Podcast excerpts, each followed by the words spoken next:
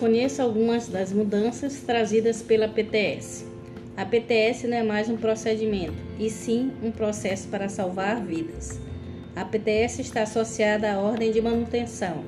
É isso que vai garantir sua eficácia e acompanhamento dos indicadores.